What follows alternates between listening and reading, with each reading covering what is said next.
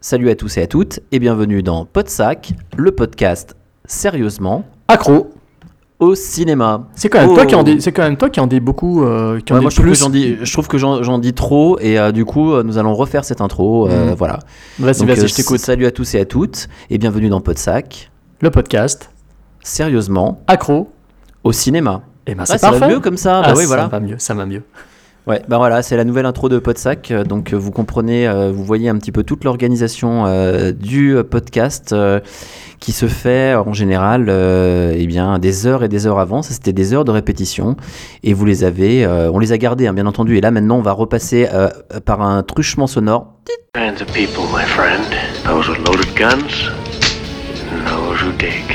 Live for nothing. Or die for something. Remember, Sally, when I promised to kill you last? That's what made you. You did. I lied.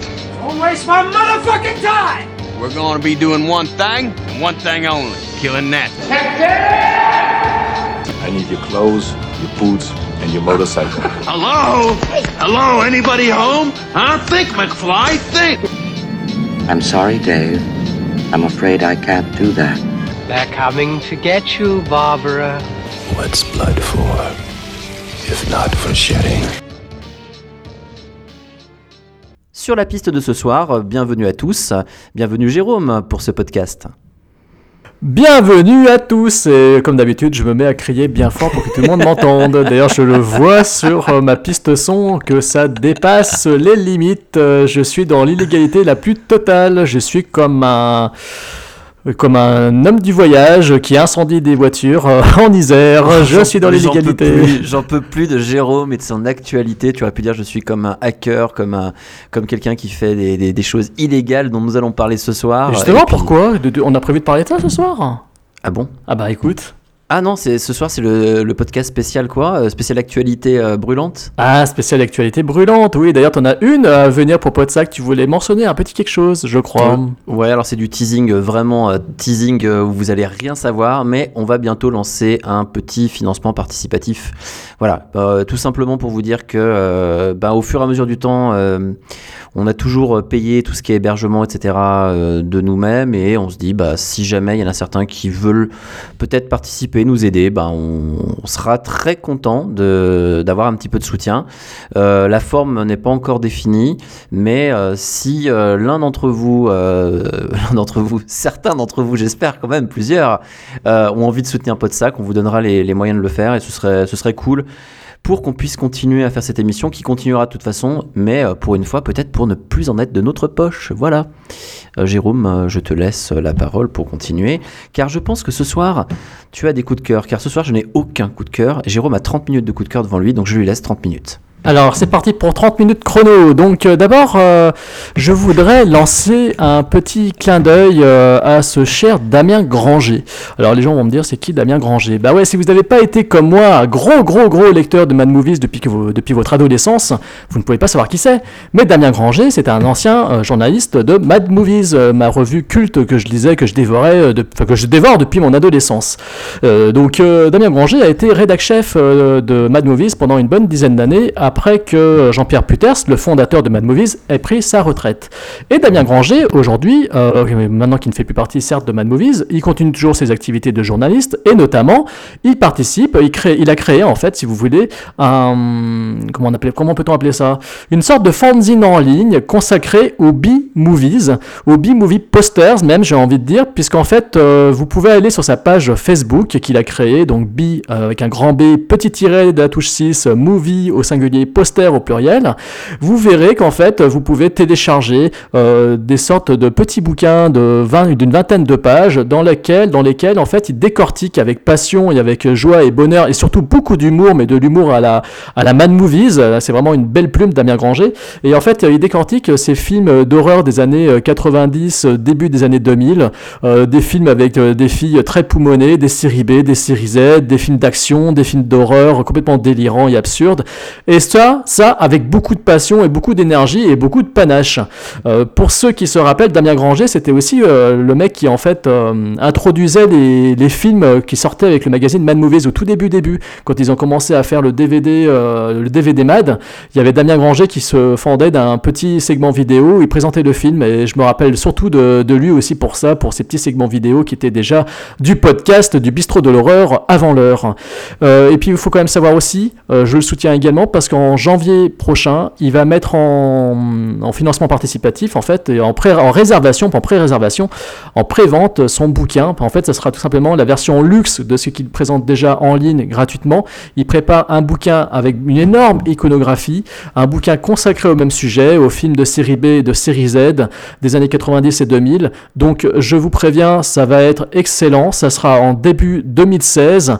Donc il lancera les préventes. Vous pouvez tout suivre sur sa page Facebook. Je vous le conseille. Ça, c'était mon petit euh, salut à monsieur Damien Granger, qui d'ailleurs, au fort de, au demeurant, est extrêmement sympa, mais vraiment très sympa. Euh, ça change des certains journalistes actuels. bon, euh, ensuite, alors un coup de cœur, mais aussi un coup de gueule. Mais je vais commencer par le coup de gueule, le coup de boule dans la tête de Guillermo del Toro. Parce qu'il faudrait peut-être qu'on quelqu'un dise à ce cher bonhomme que j'aime beaucoup que c'est pas parce qu'il a pris beaucoup de thunes pour construire une belle demeure victorienne que l'on fait un bon film. Parce que je suis désolé, mais Crimson Peak, c'est totalement raté. Un film ennuyeux à mourir, une. euh, alors, certes, c'est très joli à regarder, mais une fois que vous avez vu que c'était très joli, il ne reste pas grand chose. Des acteurs bons, certes, mais qui sont au service de personnages ultra convenus et qui ne font faire que des choses que l'on s'attende qu'ils fassent. On n'a aucune surprise. Le scénario est très linéaire, très longuet, très lent. Tout est ennuyeux à mourir. Certes, c'est joli à regarder, mais mon Dieu que c'est convenu. Je, bah voilà, c'est mon coup de gueule parce que je suis sorti de ce film totalement outré. J'y étais avec une bande d'amis. On est tous sortis du film passablement énervé. Donc, euh, et pourtant, ça m'arrive pas souvent. Mais voilà, là, je, voilà, un film qui dure deux heures, qui raconte euh, quelque chose qui aurait pu durer une heure et qui le raconte avec tellement de lenteur qu'on s'ennuie. Et en plus, tout est prévisible 20 minutes à l'avance. Si vous n'avez pas deviné, Si, si vous voulez une belle maison, vous regardez House 2. Voilà, il vaut mieux réécouter notre podcast précédent et vous intéresser à House 2, exactement, de Ethan Wiley. C'est carrément bien meilleur que, euh, que Crimson Peak. Et mon coup de cœur, en fait, euh, bah, c'est tout simplement un petit film que j'ai regardé justement avant de sortir au cinéma voir Crimson Peak. Il s'agit de The Final Girls, un hommage au slasher. Un hommage plutôt euh, réjouissant, réalisé par, alors c'est un mec qui s'appelle Todd Strauss Schulson, c'est le mec qui avait fait le dernier segment de Harold et Kumar. Donc euh, il vient de la comédie. C'est coécrit par Joshua Miller, qui est le petit vampire, qui était le petit vampire dans Aux frontières de l'aube de Catherine Bigelow, et qui donc là a coécrit ce film. C'est interprété par Tessa Farmiga, donc euh, je crois que c'est la petite sœur de Vera Farmiga, qui joue justement dans la, qui joue dans la série euh, American Horror Story. Et il y a également au casting Malin Ackerman, donc la femme de ses rêves de Ben Stiller dans le film éponyme des frères Farelli. Il y a Adam Devine qui joue dans les Pitch Perfect, etc. Enfin, il y a un bon petit casting. Tout ça pour raconter quoi Une jeune fille qui est euh, invitée à une soirée euh, de commémoration à deux slashers des années 80 qui ont marqué euh, l'époque, des slashers type Vendredi 13. Euh, pourquoi? Parce qu'en fait, sa maman, récemment décédée, interprétait un des rôles principaux de, dans le premier slasher, dans, le premier, dans ce premier slasher. Et donc, pendant la projection, il y a un incendie. La gamine, avec ses amis, essaye de prendre la fuite. Il traverse l'écran de cinéma. Et qu'est-ce qui se passe? Eh bien, c'est comme dans La Rose pour Producteur de Woody Allen. Il se retrouve littéralement dans le slasher, dans le film. Donc, on se retrouve dans les années 80, au milieu euh, de, personnages type de slasher, avec les héros qui essaient de comprendre ce qui se passe, d'arriver à s'en sortir, et en même temps d'essayer de déjouer les événements. Euh, D'autant plus que l'héroïne se retrouve face à sa propre mère, puisque sa mère euh, jouait dans le film, sauf que c'est pas sa mère, elle est face au personnage que jouait sa mère. Donc c'est voilà, donc en fait, le film est très réjouissant, c'est extrêmement drôle, c'est très bien vu, il y a des effets de mise en scène dans tous les sens, c'est très drôle, c'est très bien fait, c'est très astucieux, c'est très émouvant aussi parce qu'il y a une utilisation à deux reprises de la chanson euh, célébrissime des années 80, euh, Bette Davis Eyes, qui est vraiment génial dans le film, enfin qui est vraiment super. Euh, donc c'est très émouvant, franchement, je me suis surpris à même lâcher une petite larme, alors que c'est une comédie et c'est censé euh, être une sorte de hommage au slasher. Le seul défaut, c'est que c'est pas gore du tout, c'est pas horrifique, mais par contre c'est un très bel hommage au film des, années, au film des Vendredi 13, notamment, parce qu'on retrouve vraiment un, pitch très similaire. Tout est à l'avenant, et il y a beaucoup de clins d'œil, et c'est vraiment, mais vraiment très très bon. C'est un film de festival à faire, à faire bondir les gens dans la salle tellement c'est bien. Et donc voilà, donc The Final Girls, moi je l'ai vu, bon évidemment, euh, via Albanian Airlines, mais je vous le conseille, c'est réjouissant. Et Justement, ce qui est amusant, c'est que dans le casting principal, on retrouve un acteur que dont on va dont on va parler dans peu de temps. Il s'agit de Thomas Middleditch qui joue justement dans une des deux dans une des trois séries dont on va parler. Oui, Anthony, je te conseille euh, Final Girl, c'est c'est- c'est- c'est excellent. C'est excellent. J'ai pris mon pied une heure et demie, j'ai pris mon pied pendant une heure et demie. Eh bien, écoute, je vais faire un tour en Albanie et je vais, je vais me le procurer. euh, Enfin, je vais aller dans cette petite auberge là dont tu, que tu m'avais euh, conseillé, effectivement. euh, Ils font de très bons sympathique. torrents en champignons. et D'accord, C'est ouais. c'est- C'est une très sympa. belle zone. C'est une très très Je- belle zone. C'est une très belle zone et je vais me, je vais me laisser euh, porter euh, au gré des torrents, donc du coup aussi. Euh, eh bien, écoute, Jérôme, puisque tu l'as dit, effectivement, nous allons parler de séries ce soir. Et oui, euh, contrairement à ce qu'on fait d'habitude, euh, on parle souvent, beaucoup plus souvent de films. Ça nous est arrivé de parler de séries, effectivement. on avait invité Hakim, je me souviens. On avait euh, fait euh, des, euh, finalement des rentrées de séries. On avait parlé de, de séries en fait plusieurs fois dans Podsac. Et ce soir, le but c'était non pas de, faire la rentrée des séries ou quoi. On va parler de séries qui sont déjà passées effectivement.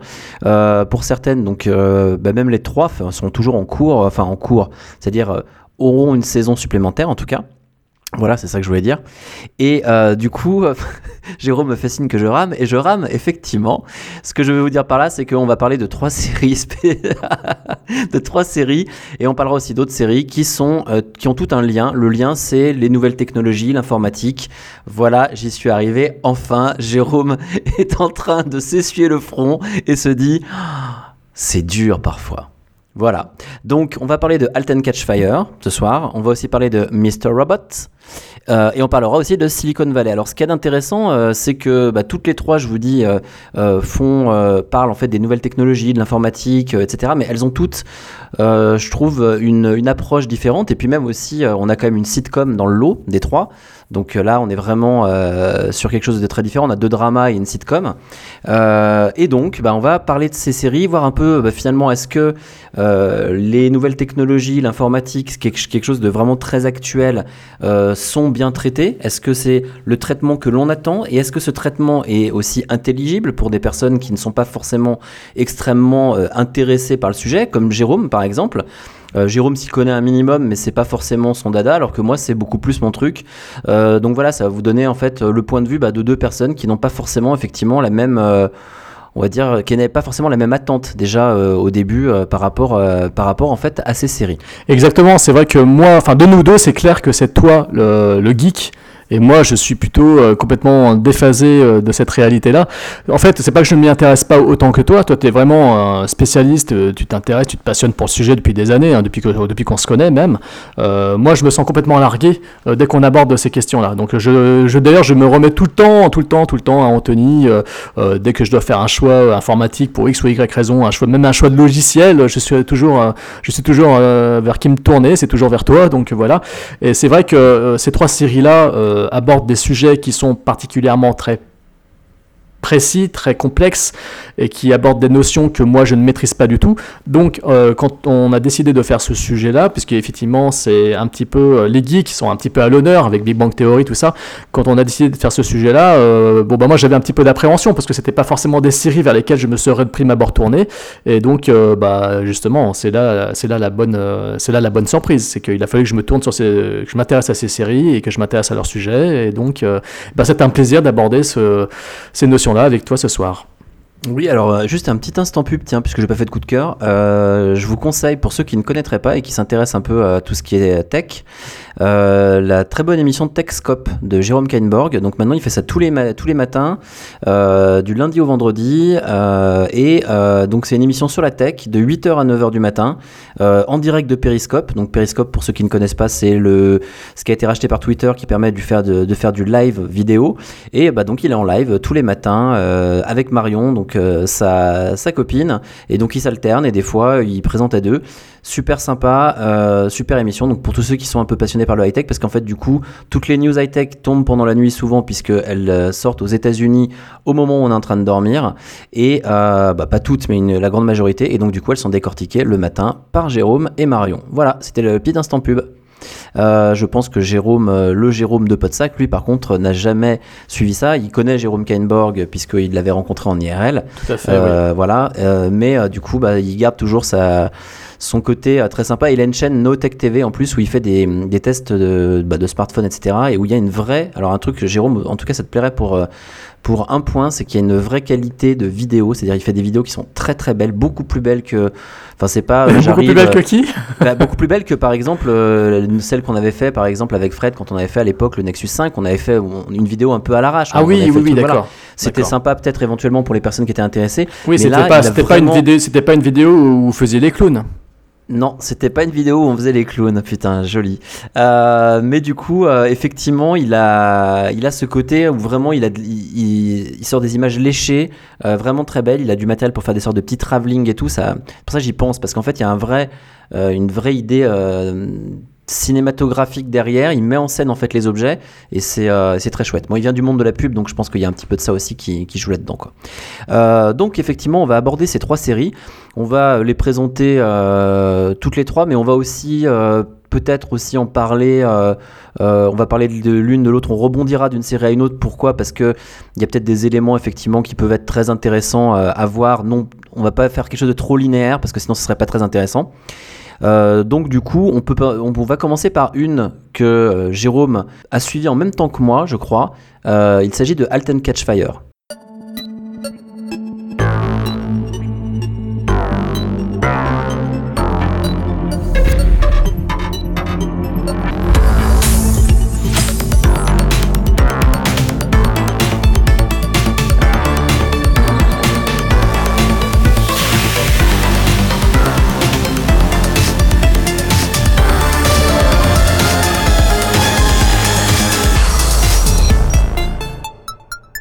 Eh ben écoute, euh, oui, oui, je veux bien, je veux bien. Halt and Catch Fire, c'est une série en fait euh, vers laquelle personnellement je m'étais tourné avant même qu'on en discute tous les deux, je crois, Mm. parce que j'aime beaucoup l'acteur principal, son acteur principal, et donc c'est pour cette raison que je m'étais tourné vers la série.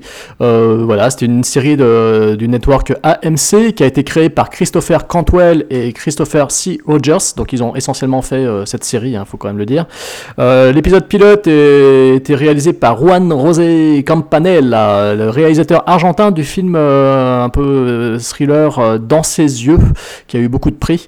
Euh, D'autres épisodes de la série ont été réalisés par Karine Kusama, la fille qui a fait, la femme qui a fait euh, Girl Fight, euh, Aeon Flux et le chef-d'œuvre, euh, je rigole, Jennifer's Body. Euh, D'autres épisodes également réalisés par Kimberly Pierce, qui a fait Boys Don't Cry, qui avait donc révélé euh, Hilary Swank, et qui a réalisé également Carrie, euh, le remake de Carrie, euh, Carrie la Vengeance, et également des épisodes réalisés par John Amiel, euh, le réal de Haute Voltige, de Copycat, de The Core, Fusion, et de Somersby, etc. C'est marrant, il y a des réalisateurs de, de films euh, un peu horreur quoi en fait là-dedans. Oui, oui, de films un peu, mais, mais pas seulement, des films Enfin, politiques aussi, politique, Kusama, ouais, avec sûr. Girl Fight, euh, le film sur la boxe avec euh, Michelle Rodriguez, euh, déjà c'était un film qui avait fait parler d'elle, Boys Don't Cry, pareil, John Amiel, bon ben ok, il a fait du film, du cinéma commercial, bon comme beaucoup de réalisateurs des années 80-90, il fait de la télé, bon ben voilà, mais, mais bon, effectivement, c'était déjà un petit peu, au niveau du casting, c'était déjà un petit peu intrigant.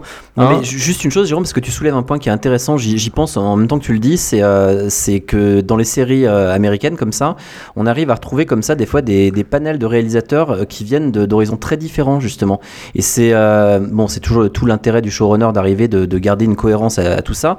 Mais moi, c'est un truc qui m'a toujours un peu fasciné justement d'arriver d'avoir ces réalisateurs qui viennent de milieux différents, qui ont peut-être des sensibilités différentes, mais par contre qui travaillent sur un même projet et sur des épisodes différents. J'ai toujours trouvé ça très, très intéressant justement. Et après de, des fois de re-regarder les épisodes en fait derrière pour voir en fait est-ce qu'ils ont amené quelque chose ou alors est-ce que c'est juste en fait du euh, euh, bah ils ont juste fait euh, ce qu'ils devaient faire voilà. Ils ont fait l'histoire ils l'ont fait euh, un peu à la à la Yes Man quoi Oui, bah effectivement, euh, c'est un peu une sorte de seconde vie pour beaucoup de réalisateurs euh, de films euh, parfois cultes des années 80. hein. Il y a beaucoup de réalisateurs qui tournaient d'ailleurs des films d'horreur, de série B, etc. Des- le mec qui a fait par exemple euh, Halloween 2, la suite du Halloween de Carpenter.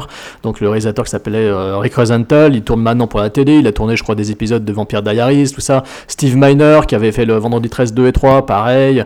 Ils sont nombreux en fait euh, à se retrouver aujourd'hui à la tête d'épisodes de séries télé. C'est simple, hein. il suffit de regarder des, des réalisateurs des années 80. Tu vas, vous regardez leur filmographie et vous voyez qu'aujourd'hui c'est essentiellement de la télévision, de la télévision, de temps en temps un téléfilm et beaucoup de télé. Et c'est très rarissime. Et souvent ça arrive, enfin, ça arrive après un énorme échec au cinéma et voilà quoi.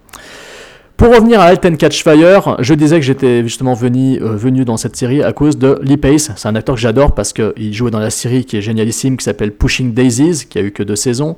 Euh, et surtout, et surtout, il jouait euh, dans ce film que j'adore, dont je suis fan absolu, euh, de Tarsem Singh, qui s'appelle The Fall, un film que j'adore, que j'idolâtre. Euh, voilà, je vous l'avais jamais vu, je vous le conseille. Euh, Je plus sois, je plus sois, c'est une merveille. Moi, voilà, c'est pour moi c'est dans mon, bah, moi, c'est- pour moi il est dans mon top 5. Ah, moi, il serait bien.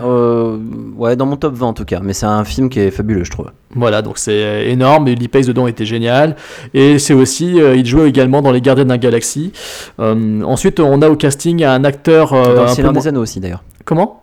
Il est pas dans le Seigneur des Anneaux, j'allais dire dans le Hobbit. Tu sais, il joue le roi des elfes. Ah oui, oui, oui. dans la trilogie, dans la trilogie, il a un rôle beaucoup plus important effectivement dans la nouvelle Ouais, trilogie de Peter Jackson. dans la nouvelle, ouais. ouais. Mm. Exact. Euh, ensuite, nous avons Scott McNairy, donc euh, qui joue dans le film, qui joue dans le film préféré de Wild Gunslinger qui s'appelle Monsters. Euh, il a été vu également dans Argo, dans Non-Stop euh, de Romeo Colessera. Il a joué dans Gone Girl de David Fincher et dans 12 Years a Slave. Euh, nous avons également Mackenzie Davis, la très jolie Mackenzie, Mackenzie Davis, qui joue dans, bah, actuellement dans Seul sur Mars, le dernier film de Ridley Scott. Euh, et surtout, euh, on a également Kerry Bichet, la petite Bichette. Et Kerry Bichette, euh, c'est euh, une des, enfin c'est l'égérie actuelle du réalisateur que j'aime beaucoup, euh, très sympa, qui s'appelle Edward Burns, qui est le mec qui avait fait She's the One et les frères Macmillan. Et donc, elle joue dans tous ses derniers films, dans Nice Guy Johnny, Newlyweds, la suite des frères Macmillan, The Fitzgerald Family Christmas. Et elle joue même, elle fait même une apparition dans la série télé que Edward Burns vient de lancer, qui s'appelle Public Morals, donc c'est assez rigolo. Et elle jouait un rôle tout en chantant jean, très charmant, dans Red State de Kevin Smith, et c'est vrai que là, elle m'avait beaucoup marqué. Moi, je l'avais connue dans Scrubs, en fait. Elle a joué dans la dernière saison, elle jouait le, le rôle de Lucie. Ah bah, je tu vois, bah, Tu- justement t'avais- Scrub, je n'ai vu que les trois premières saisons. Donc, ah, euh, d'accord, ouais, ouais. Bon, après, c'était un petit peu moins bien la, la toute fin, mais ouais, ouais, moi, je l'ai découvert là. Je l'ai trouvé très jolie. Bah, elle, elle est- elle est vraiment, elle a vraiment de sacrés atouts.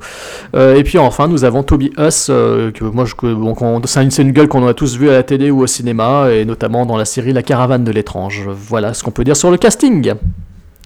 Oui, bah, Et très de quoi bien, ça parle? Et de quoi ça parle? Et ben ça parle de quoi en fait? Euh, bah, La série se déroule. Alors c'est ça qui est très intéressant, c'est que la série se déroule au début des années 80 à Dallas.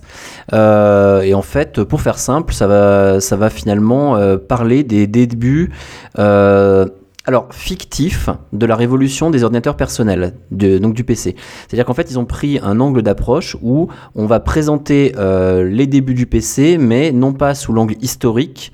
On va mêler un peu d'histoire, mais sous un angle fictif. Donc c'est vraiment une fiction et euh, une fiction qui va se voir opposer en fait euh, l'entreprise texane euh, Cardiff Electric, où on va retrouver donc bah, toutes les, tous les, les acteurs dont on vient de parler, face à la multinationale IBM. Donc on a en fait un mélange dans la série entre l'histoire et euh, donc euh, certaines parts de réalité et euh, donc une fiction qui nous présente cette, société Cardiff Electric où on va retrouver donc Lee, Pace, Scoot McNairy, Mackenzie Davis et notre charmante Kerry Bichet. Donc voilà, en fait l'idée ça va être ça, ça va être que finalement comment créer en fait un ordinateur, comment faire un ordinateur et comment est-ce que l'informatique a débuté, voilà. Voilà un peu ce qu'on peut dire sur le, le début de la série. Je veux pas euh, rentrer trop dans le détail. Je sais pas, Jérôme, si tu avais un truc à rajouter. Bah, c'est vrai qu'en c'est vrai qu'en fait, euh, quand on a suivi, euh, comme nous, les deux saisons de Alten Catch Fire, la troisième est déjà, pro- est déjà prévue, fort heureusement, j'en suis Heureusement, fort- d'ailleurs, la deuxième n'était pas. Les gens se sont battus pour avoir la deuxième. Et ben la deuxième saison, et qui pourtant est encore supérieure à la première, selon moi, euh, il, faut, il faut reconnaître qu'en fait, chaque direction prise par les scénaristes, par les créateurs dans chaque saison est totalement différente. J'ai remarqué que la première saison euh, s'intéressait à ce dont tu viens de parler, la seconde saison, ça part sur autre chose, et la troisième, a priori, vu ce qui est esquissé à la fin de la seconde saison, et ben voilà, ça va partir encore sur une autre affaire euh, propre à l'informatique. Et c'est toujours lié au milieu informatique. Voilà, et c'est pour ça que c'est difficile d'arriver. Là, le pitch, effectivement, ne, ne concerne que la première saison. hein. Euh, mais c'est quand même lié à la- tout est lié à l'informatique, comme le dit Jérôme euh, très justement, effectivement. Alors, Jérôme, moi, ah, pardon, tu voulais dire quelque chose, vas-y. Non, non, non, vas-y, vas-y. J'allais dire, la, la question que je vais avoir, c'est toi, quand tu as découvert la série, parce que j'ai eu euh, plusieurs avis. J'ai des personnes qui ont regardé la série euh, autour de moi, des personnes euh, qui vraiment ne s'intéressent pas du tout, en fait, déjà au milieu de l'informatique et on va dire, en tout cas aux nouvelles technologies, ou anciennes technologies qui sont devenues nouvelles. Toi, quel a été ton ressenti par rapport à ça? Est-ce que tu t'es senti perdu? Est-ce que tu t'es senti en terrain inconnu, en terre inconnue, et est-ce que ça t'a dérangé? Eh ben écoute, c'est bien que tu poses la question, ça me permet justement d'argumenter parce que c'était c'est une des choses sur lesquelles je voulais revenir. Je ne suis pas du tout senti euh, largué par la série. Je craignais énormément parce qu'en fait la première saison est très technique, mais curieusement, le charme a opéré. Alors ce n'est pas forcément grâce aux, que par, euh, grâce aux acteurs, parce que les acteurs sont exceptionnels dans cette série. Ils sont vraiment tous excellents. Je ne veux pas m'apesanter là-dessus. C'est pas parce que je les aime tous que j'adore euh. Ils sont tous excellentissimes. Donc je me suis attaché à ces personnages et je me suis intéressé à ce qu'ils faisaient. Alors même si je n'y connaissais pas grand-chose, j'arrivais à, cerner un petit peu les tenants et aboutissants et à comprendre les des complexes, les, compli- les, ramifications, compliquées de ce qu'ils entreprenaient. Et j'ai trouvé ça fascinant, en fait. Pourquoi? Parce que les acteurs sont, les personnages sont fascinants, les acteurs les jouent bien, et donc on, est, un- on est, lent- avec eux jusqu'au bout. Et la série, dans la première saison, du moins, euh, culminait avec tout un, euh, deux épisodes euh, qui peuvent faire penser à un énorme clima- climax très puissant, où on était, j'étais tellement pris dans l'histoire que les complications, les, les termes génériques, les termes très techniques ne me dérangeaient nullement. J'étais vraiment mais fasciné par ce que je voyais. Euh, jamais je me suis senti largué.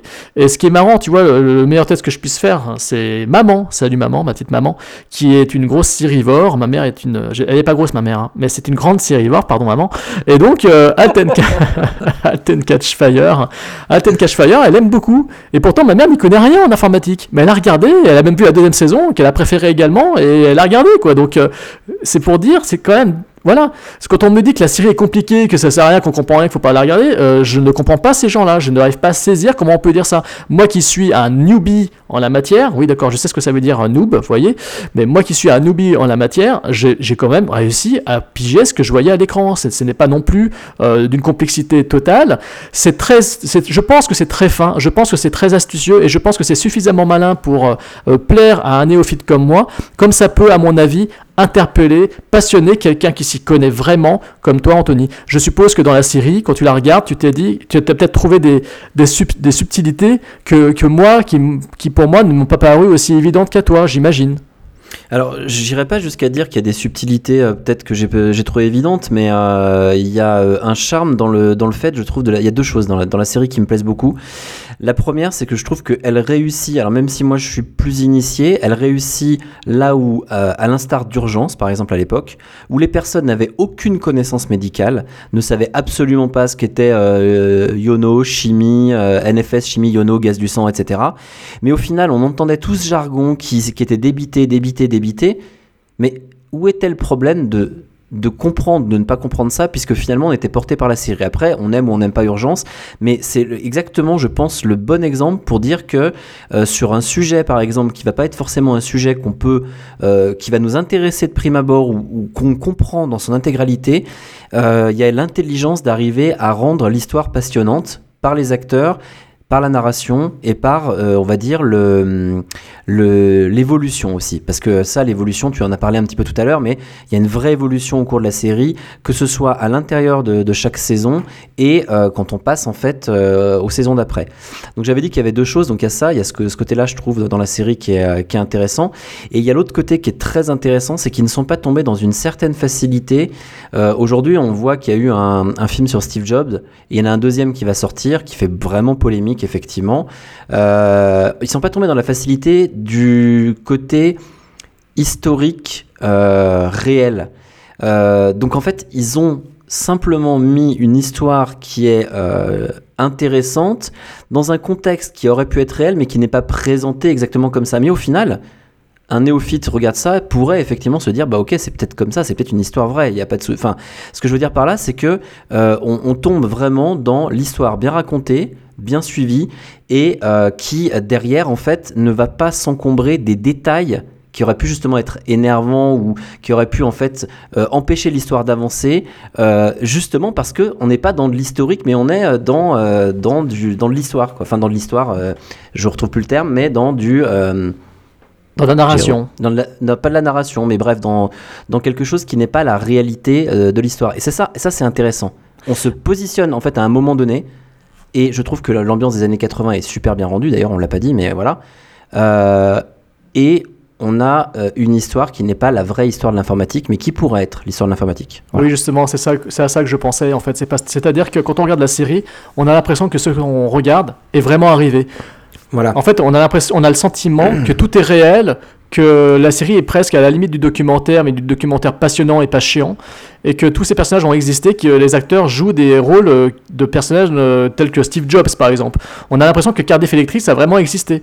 On a l'impression que tout, euh, que tout ce qui s'est déroulé quand le mec arrive à découvrir un nouveau procédé, etc., donc on- que je, je en fin de saison 2, par exemple, on a l'impression que c'est comme ça que c'est arrivé, mais pas du tout. C'est- juste romancé, mais ce sont les scénaristes qui sont très intelligents, très malins, et qui arrivent justement à nous faire croire, nous faire croire à ce que l'on regarde, et c'est très très très fort. C'est très fort. Alors en fait après il y a un vrai par contre euh, il y a un vrai parallèle avec euh, Steve Jobs et Steve Wozniak puisque du coup on a bien effectivement Lee, Lee Pace qui est vraiment on va dire le le commercial, celui qui va être capable de vendre, qui va avoir les dents longues, c'est Steve Jobs.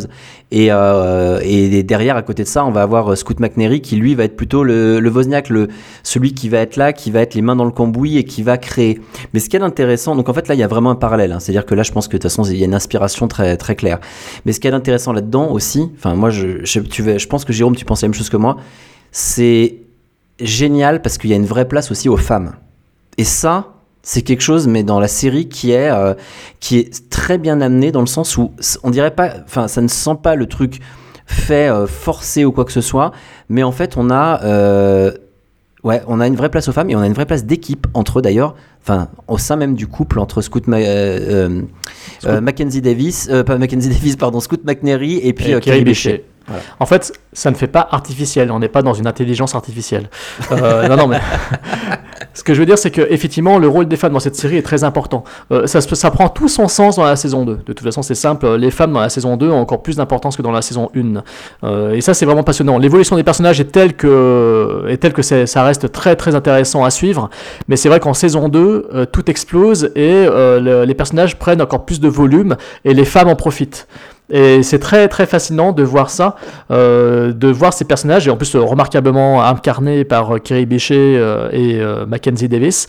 Et c'est vrai que on se rend compte que ces, ces demoiselles en ont, en ont beaucoup dans la tête en fait. Elles ont, c'est, loin d'être... Loin d'être des mules, c'est loin d'être des souris, et elles sont très douées, et leur microprocesseur carbure du tonnerre. Ouais, c'est juste pas des potiches et c'est extrêmement intéressant de les montrer euh, dans les, enfin, dans les années 80 au début de l'informatique, euh, dans un milieu qui est quand même un milieu plutôt masculin. Très geek, Euh, très masculin, très et on, et on le voit, on, on le voit dans la série au final, en plus Parce on que le voit. Mm. Il y a pas, y a pas tant de femmes que ça, mais effectivement, elles ont, elles ont des rôles forts. Et d'ailleurs, il y a aussi d'autres références. J'y repense tout à l'heure. Je pensais aux références à Apple, Steve Jobs et Steve Wozniak, mais il y a aussi d'autres références avec le mutiny, avec le, le côté. Euh, le côté un peu rébellion d'ailleurs des débuts de Apple, c'est plus du tout le cas maintenant. hein. Maintenant, c'est multinational, milliards, etc.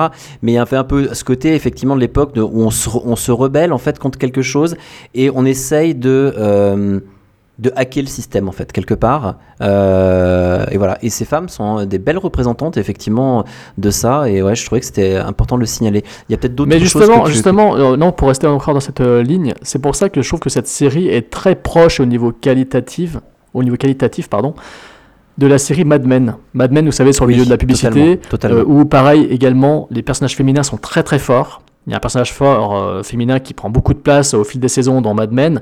Là, je trouve que c'est pareil. J'ai le sentiment que la, que la série euh, euh, and Catch Fire suit le même, euh, le même mouvement, qu'on est dans le même cycle, dans le même circuit, le même process. Et donc, justement, ça, c'est particulièrement vraiment passionnant parce qu'en fait, euh, la série Mad Men, tout le monde a loué ses qualités, a les inventé, les acteurs sont exceptionnels, la, la, reconstitution historique des années 50 et 60 est passionnante et vraiment belle, que ce soit tant dans les costumes que dans la mise en scène, que dans, que dans les décors, etc. Et là, et ben dans la musique, et ici, c'est la même chose. La bande-son est génialissime, c'est type années 80, le- les costumes, le style, les expressions, tout, tout est ancré dans les années 80. Donc on est vraiment, on est vraiment dans une série qui, au niveau de la qualité, est très proche de cette cultissime, euh, culte, euh, série culte euh, qui est Mad Men. Et dans lesquelles, donc les, voilà, encore une fois, je me répète, les femmes avaient déjà également un rôle très important. Et voilà, c'est similaire. Les deux séries pour moi sont très très proches. Et autant Mad Men, moi j'ai bon, j'ai beaucoup aimé, mais j'ai j'ai pas dépassé euh, la deuxième saison euh, parce que bon, bah par manque de temps, comme ça arrive des fois. Mais autant Alten Catch bah, j'arrive pas à décrocher. Je ne décroche pas du tout. Voilà. Ouais, donc je suis entièrement d'accord avec toi par rapport à Mad Men, mais c'est vrai que c'est int- intéressant de, voir que la série n'est pas simplement une série qui va, une fiction qui va raconter, parler d'informatique ou quoi, mais aussi une série dans laquelle on a des personnages, dans lesquels aussi on a un, un background et, euh, et voilà. Donc je pense que c'est vrai que euh, je, ce qui, ce qui va y avoir d'intéressant, c'est ça va être de, de parler de cette série aussi par rapport aux autres, parce que et surtout on va dire par rapport à Mr Robot. Euh, par rapport au traitement des personnages. J'en reparlerai un petit peu plus tard. Puisque dans Silicon Valley, là, on est dans une sitcom, donc ce sera très différent. Effectivement, on n'aura pas le même traitement de personnages. Euh, mais l'idée derrière tout ça, c'est de se dire que là, on est dans une série qui parle des débuts de l'informatique. Et euh, on, va revenir, on reviendra dessus si tu veux, Jérôme. Mais ce que j'aimerais, c'est qu'on passe maintenant, en fait, aussi à une série qui va parler, en fait, de euh, l'actuel, de l'actualité, de ce qui se passe maintenant. Et donc, j'aimerais qu'on enchaîne un peu sur Mister Robot.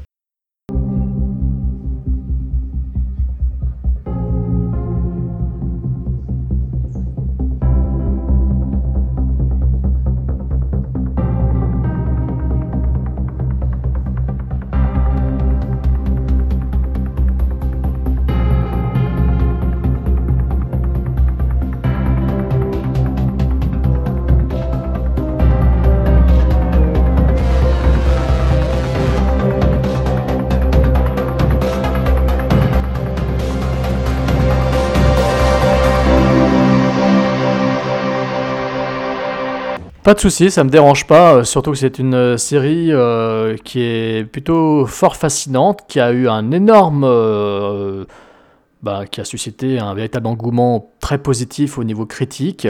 Une série dont j'ai envie de dire que la première règle de Mr. Robot est qu'on ne parle pas de Mr. Robot. Alors Jérôme nous fait les lois de la robotique selon Isaac Asimov. C'est ça? C'est ça Jérôme? Ouais, exactement. Et tu, va vas, dire tu, ça, tu ouais. reviens vers du iRobot en fait quelque part, c'est ça? Exactement. Alors est-ce que. Mister Robot et iRobot c'est la même chose? Parce qu'il y a écrit robot, il y a robot dedans. Hmm, Cela n'a rien à voir, euh, strictement rien à voir. C'est une série quand même très complexe, très particulière, et très tordue et surtout très noire. Euh, série créée quand même par un, bah, un mec, pour moi, est quand même un méconnu, euh, Sam Ismail. C'est presque comme email, sauf que vous mettez un S au milieu. Donc Sam Ismail, et moi je le connaissais juste parce qu'il avait écrit ce petit phone footage.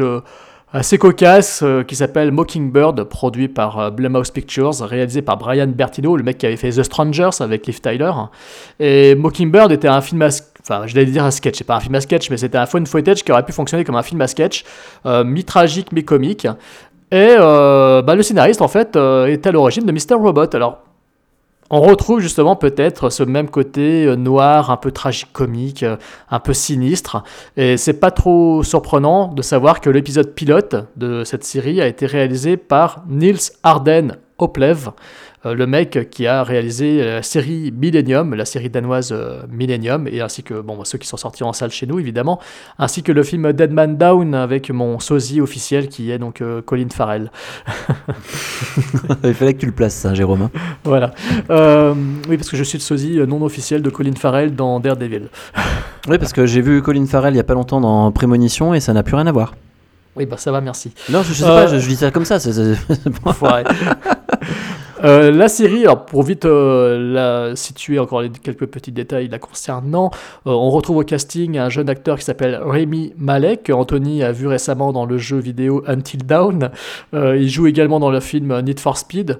On retrouve également à ses côtés Carly Shakin, la jolie petite blonde prétentieuse de la série Suburgatory. On a également Portia Doubleday, Doubleday qui jouait dans le remake de Carrie et qui joue également dans Be Bad. Euh, on a également Christian Slater, surtout. Voilà, Christian Slater, euh, qui joue dans des films cultes comme euh, Le nom de la rose, Entretien avec un vampire, True Romance, Broken Arrow, Pluie d'enfer. J'en pa- j'en passe, j'en passe des tonnes de films cultes avec Christian Slater, ainsi que beaucoup de nanars, parce qu'il avait été quand même un petit peu oublié, le brave Christian, et le voilà donc au premier plan avec cette série. Et on retrouve également. il est plus puceau, hein. Il est plus puceau depuis le nom de la rose. Mais bon, bref. ah ben, quand on voit une- qu'il se tapait Valentina Vargas euh, dans cette fameuse scène qui m'a tant fait frémir quand j'étais ado. euh. Mais tu sais, c'est la scène où ils étaient tous les deux puceaux en fait. Mhm. Ouais, ouais, c'est ça. C'est pour ça qu'il y a tant d'émotions. Pump up the volume. Allez, Christian. passons à la suite. Pardon. Et on a également On euh, en, a parlé, Martin- on en a parlé de Pump Up the Volume. Oui, on a fait un éplat. euh, Ouais. c'était, avec Robin d'ailleurs, je crois, avec Robin. euh, Oui, tout à fait. C'était avec, avec Puis, ouais, ouais. Voilà. Et au casting, on a également Martin Wallström, alors je sais pas comment ça se prononce, mais voilà, c'est un acteur suédois très connu. Et on a également dans les rôles secondaires, on entrevoit, on aperçoit Gloria Ruben, qui était donc euh, dans la série Urgence. Voilà pour euh, le casting. Mais de quoi ça parle, Mr. Robot, euh, monsieur Anthony Gauge? Floyd, de, quoi, de ça parle? Et ben en fait, euh, Mr. Robot, euh, c'est l'histoire de Elliot, donc Elliot Alderson, un, on va dire un informaticien qui travaille dans une, sécu- dans une, euh, dans une boîte de sécurité euh, d'informatique, All Safe Security.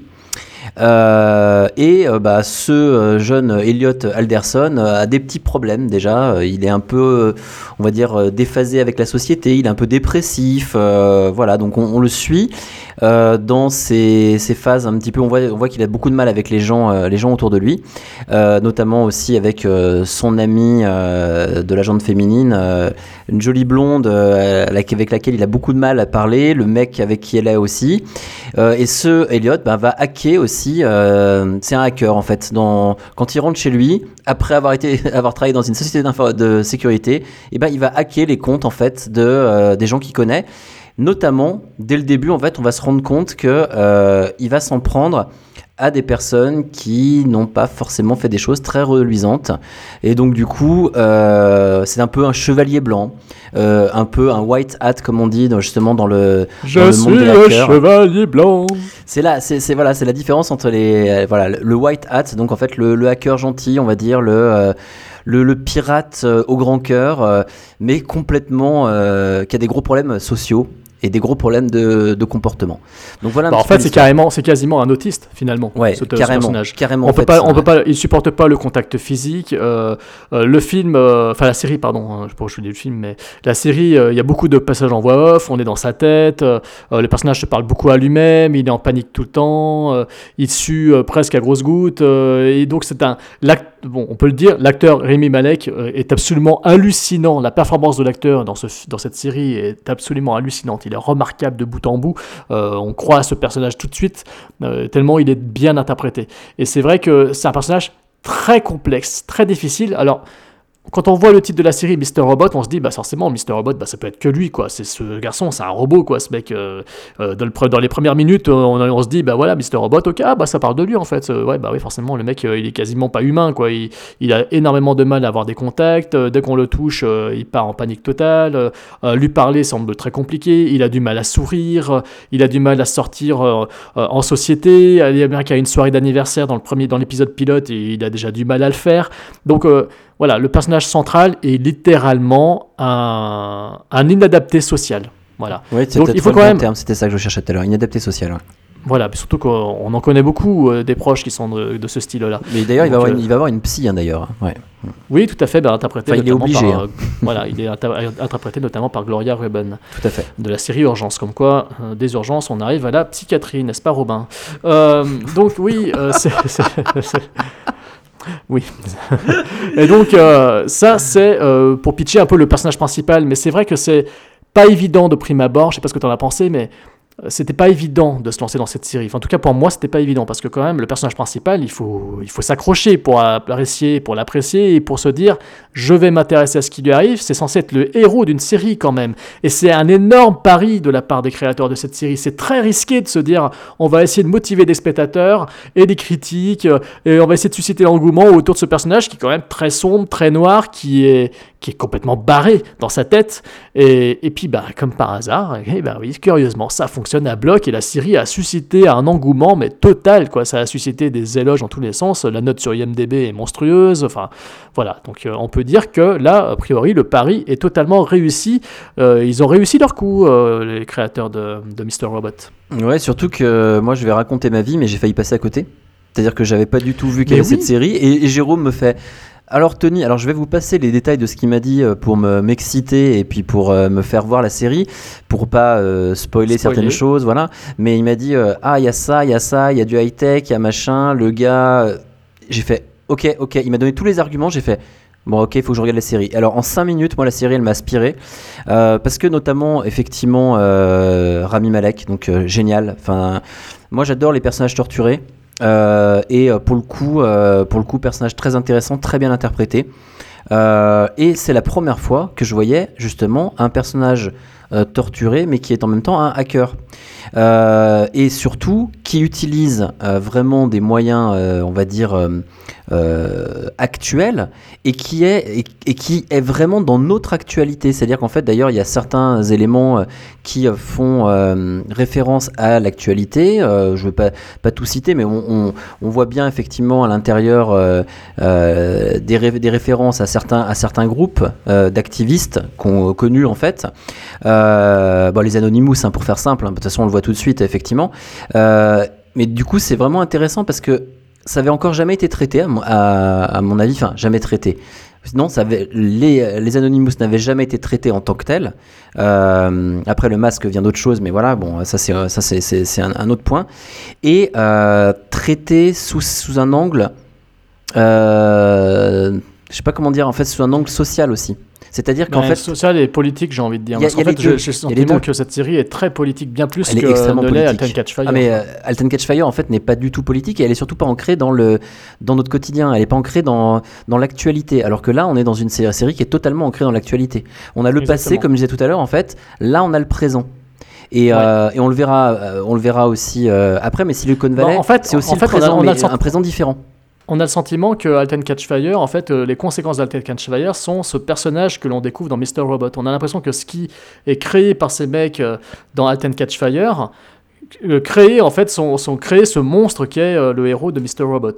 Pour moi, ça m'a donné un peu cette impression-là. C'est un peu le sentiment que j'avais. À la fois, tu vois, tu dis monstre, et à la fois, en fait, quand même très rapidement, je pense que si tu veux, ils ont pas voulu non plus se couper euh, tout le public, et on peut le dire, hein, parce que ça arrive tout au début, la première chose que fait Elliot, en fait, il va hacker et il va piéger un pédophile. Tout à fait. Donc, donc ça, tout il y de a un suite... côté vengeur masqué. il Voilà, il y, a- y ce côté vengeur masqué, effectivement, comme tu disais, et, et ce, côté-là, en fait, tout de suite, bah, là, on va dire que si on avait laissé certaines personnes sur le côté, euh, ça va permettre de, de ramener quand même, euh, de se dire, on n'est pas face à un personnage qui est entièrement noir ou entièrement, euh, on est face à un personnage mutique par moment qu'on a du mal à comprendre, mais euh, il est pas, il, il est pratiquement entièrement déshumanisé. Mais il y a des petites touches d'humanité qui sont mises euh, ça et là et qui nous permettent quand même de nous intéresser au personnage. Sans ça, euh, c'est sûr et certain que je pense que la, série euh, tiendrait plus difficilement. Après, il y, a une chose qui est intéressante. euh, tu pourras peut-être revenir sur les autres acteurs d'ailleurs après. Je pense que ça, peut être intéressant, notamment son Némésis. Mais on va dire qu'il y a un truc qui est très intéressant, c'est justement l'usage de l'informatique et du hacking. Moi, ce que j'ai vu là-dedans, que j'ai trouvé vraiment, vraiment bien, c'est que on est sur la plupart du temps, bien entendu, pas su- de façon globale euh, et totale, mais on est quand même la plupart du temps sur des choses qui sont possibles, sur des éléments en fait qui n'ont pas ni queue ni tête. On n'est pas devant un épisode de NCIS avec un mec qui est en train de taper sur son ordinateur à fond euh, euh, pour hacker je ne sais pas quoi, ou dans n'importe quel épisode de série actuelle. C'est ça le problème. C'est qu'aujourd'hui dans toutes les séries, on les voit taper à toute vitesse sur un clavier. On le voit dans Esprit criminel par exemple, quand il y a l'autre, je sais plus comment elle s'appelle, qui fait les recherches, etc. Enfin, ou qui essayent de hacker des choses, ça n'a rien de crédible. Là, il faut bien le dire, tout n'est pas entièrement vrai et crédible, mais en tout cas, ils ont mis tous les petits euh, détails qui permettent, euh, on va dire, que les personnes qui s'intéressent à ça, eh ben, soit euh, se disent, bah ouais, au moins ils ont fait un effort d'authenticité. Et l'effort d'authenticité va, par exemple, dans les lignes de code Linux qui sont utilisées pendant le premier hack, par exemple, qu'il va faire. Et à l'intérieur de ça, ils se permettent de mettre des vraies lignes et de rajouter des sortes de des lignes fictives qui sont des euh, des petits euh, comment on appelle ça des Easter eggs en fait en informatique ou dans les jeux vidéo qui sont des petits bonus cachés que seules les personnes qui s'intéressent vraiment à ça vont faire une capture d'écran vont voir vont faire ah il y a le truc qui est là en fait ça c'est un truc qui a été fait pour la série et ça c'est génial quoi Oui, c'est vrai que de toute façon, quand j'ai regardé cette série, je me tout de suite j'ai remarqué ces, ces détails. Bon, j'avais aussi lu que, euh, bah, notamment c'est ça que je t'avais dit, hein, j'avais lu sur pas mal de forums cinéma euh, que la série était d'une telle précision que ça en était fascinant. Et c'est pour ça que je t'en avais parlé. Je t'avais dit qu'a priori, euh, voilà une série qui euh, ne se moque pas de son spectateur, ne se moque pas des geeks, ne se moque pas des passionnés d'informatique, et surtout parle un langage euh, complexe euh, qui, euh, peut également euh, susciter l'intérêt d'un spectateur comme moi, c'est-à-dire quelqu'un, encore une fois, qui ne s'y connaît pas suffisamment. Donc il y a dans cette série-là, peut-être plus que dans Halt and Catch Fire, je pense, il y a euh, des subtilités que quelqu'un qui est vraiment féru d'informatique pourra encore plus apprécier. Euh, moi, c'est vrai que cette série, je les trouve, euh, je la trouvais donc je le disais tout à l'heure euh, très politique, c'est-à-dire qu'on est vraiment dans une sorte de conflit permanent. Alors c'est un conflit à l'intérieur du personnage principal, euh, dans sa tête, c'est un conflit face aux gens qui l'entourent, face à ses amis, face à ses ennemis, euh, notamment son Némésis, interprété par Martin Wallstrom, qui est absolument terrifiant. Ouais, le est personnage est donc voilà, le personnage est vraiment en conflit permanent et donc c'est ce qui rend la série très prenante. C'est une série quand même assez violente, c'est-à-dire que ça ne parle ça parle d'informatique, ça parle de hacking, mais c'est une série qui est très violente. C'est une série qui est très violente, autant psychologiquement que graphiquement. Il y a des scènes vraiment très noires, très sexes, très, très cruelles, et c'est surprenant. C'est vraiment très surprenant. Euh, le, conflit euh, qui anime le personnage principal est très glauque. Euh, il y a des scènes, il y a même tout un épisode, à se demander euh, ce qu'il se passe. Je ne spoilerai rien, mais en première moitié de saison, il se déroule tout un épisode, ça se demander où on se situe exactement. Et puis tout va jusqu'à une sorte d'explosion finale, parce qu'il faut quand même le reconnaître que le, le double season final est absolument hallucinant. Euh, on tombe euh, un petit peu dans du déjà vu peut-être, mais c'est absolument euh, dingue. Donc c'est vraiment une série qui, qui, vous mal, qui malmène le spectateur et qui le mène de surprise en surprise. Face à lui, je parlais donc de, de Nemesis. Martin Wallstrom est un personnage, un ac- l'acteur joue remarquablement bien ce personnage particulièrement immonde, très sale, euh, qui a une relation avec son épouse euh, euh, particulièrement terrible, qui C'est est à la malsain, limite- très, très ouais, ouais. Très très malsain, et surtout que le- les créateurs de la série ne nous épargnent rien du tout. Mm. C'est-à-dire qu'on est vraiment dans le, dans le- on est vraiment dans l'abject par moments, c'est c'est très sinistre. Et en même temps, on est fasciné en fait. C'est-à-dire qu'on est fasciné par ce Némésis et on est fasciné par ce qui euh, lie le héros à son Némésis. Et c'est ça qui rend encore plus la série passionnante. Et pareil euh, également dans ses relations avec les personnages secondaires. Euh, moi, j'ai juste un bémol, c'est le personnage de son ami d'enfance que je trouve particulièrement hein, l'actrice. Bon, elle joue très bien. hein, c'est juste le personnage que je trouve le moins intéressant du lot. Je suis beaucoup plus fasciné par la relation qu'il a avec son mentor quelque part entre guillemets, Christian Slater, euh, avec euh, Carla Shekin, dont- dont on n'arrive pas à saisir un petit peu les, les tenants et aboutissants de cette relation. Euh, voilà, ces personnages-là sont plus fascinants, mais surtout, surtout, surtout, c'est vrai que euh, Mr. Robot bénéficie d'un personnage fort euh, interprété par un acteur absolument remarquable. Je suis entièrement d'accord avec toi, mon cher Jérôme. Et euh, du coup, j'en ai perdu tous mes moyens, effectivement, parce que tu as parlé effectivement des, acteurs et, de, effectivement de Rami Malek qui est, euh, euh, prodigieux là-dedans. Oui, je vais pas revenir sur le fait, euh, sur l'histoire en fait de, de l'actualité, mais il faut quand même savoir une chose, c'est que par exemple, la série suit tellement l'actualité sans rien dévoiler que le season final, par exemple, euh, a été décalé et euh, alors je sais plus s'il a été modifié euh, ou pas, mais je crois qu'il a juste été décalé en fait simplement pour ne Il, pas. a, été il, il a été décalé. ouais. Voilà, il était décalé parce qu'il correspondait à quelque chose qui s'est passé. Et c'est d'autant plus. Euh, ça m'étonne d'autant moins que quand on voit les épisodes, quand on voit, euh, rappelle-toi Jérôme, un des derniers épisodes euh, qui, se passe euh, euh, dans un endroit très connu de New York euh, où il y a beaucoup souvent beaucoup de monde, euh, tous ces épisodes-là en fait euh, mettent en place quelque chose où on voit vraiment qu'ils ont compris aujourd'hui la place de l'informatique, du hacking, de la sécurité, de tout ça, parce qu'en fait on est tous, et ils nous le balancent en pleine gueule. Mais on n'est pas dans un drama tout comme euh, c'était le cas en fait par exemple avec Alten Catch Fire, un simple drama. Là, on est dans un thriller aussi. C'est ça qui est intéressant. C'est-à-dire que autant je regarde Alten Catch Fire pour, le- pour aussi le côté drama, un peu histoire, euh, on va dire romancée, mais euh, je trouve ça passionnant dans un côté plus, je dirais, euh, euh, histoire avec des personnages ou quoi. Là, c'est vraiment un thriller euh, qui prend au trip et comme l'a dit Jérôme, en plus de ça, avec des scènes très chocs. Donc du coup, euh, moi, ça plus euh, une vision de, on va dire, c'est plus loin que de l'informatique. C'est qu'en fait aujourd'hui, l'informatique, elle est de partout. C'est-à-dire qu'en fait aujourd'hui, on, on, fait on fait rien pratiquement sans informatique. Et du coup, il replace ça au centre de tout et il nous montre la fragilité qu'on a nous en tant que personnes, la fragilité que vont avoir les grandes sociétés, les grandes multinationales face à ça, si elles déjà premièrement elles ne sont pas préparées et euh, comment on va dire peut-être quelqu'un, une personne peut tout changer en fait du jour au lendemain dans cette société qui a été fragilisée par, euh, par tout ça quoi. Moi je trouve que ça c'est très intéressant parce qu'on a le côté fragile du personnage mais en même temps on a aussi la fragilité de la société qui apparaît dans, le, dans la série. Alors, ce qui n'est pas fragile, par contre, dans cette série, c'est la mise en scène. Oui. Euh, la mise en scène euh, de chaque épisode est totalement différente euh, l'une de l'autre, mais elles ont toutes pour point commun un générique avec une mise en place du titre de, de la série, de Mr. Robot, absolument génial. Ça me fait beaucoup penser au cinéma de David Fincher, Oui, oui c'est vrai. Notamment. C'est vrai. ouais. avec Panic Room par exemple, euh, la série Panic, le, le film Panic Room. Euh, ça me fait beaucoup penser à- à- au cinéma de Fincher pour de multiples raisons, euh, parce que c'est un, c'est une série qui est assez glaçante. Euh, ça rappelle certains, ça rappelle un peu les derniers films de David Fincher. Donc, Et ça, ça, rappelle aussi American Psycho quelque part aussi. hein. Là, là, là, par contre, c'est Oui, pas Fincher, mais, Oui, mais autant le bouquin que le, le film, effectivement, on est très proche de l'univers de, de Bret Easton Ellis. Ouais. Mais c'est totalement vrai, tu as raison, on est très proche de cet univers-là, on est proche de d'autres auteurs que tu affectionnes particulièrement. Ouais, tout à fait. Ouais, tout à fait. Mais on est très proche de ce ciné, de cette littérature euh, nouvelle vague euh, de la fin des années, de- des années 90-2000, euh, dans un univers très contemporain. Et quelqu'un qui effectivement est intéressé par euh, l'univers du hacking pourra comprendre toutes les subtilités et sera justement pris dans ce dans cet étau grâce à une mise en scène qui est très surprenante à chaque fois.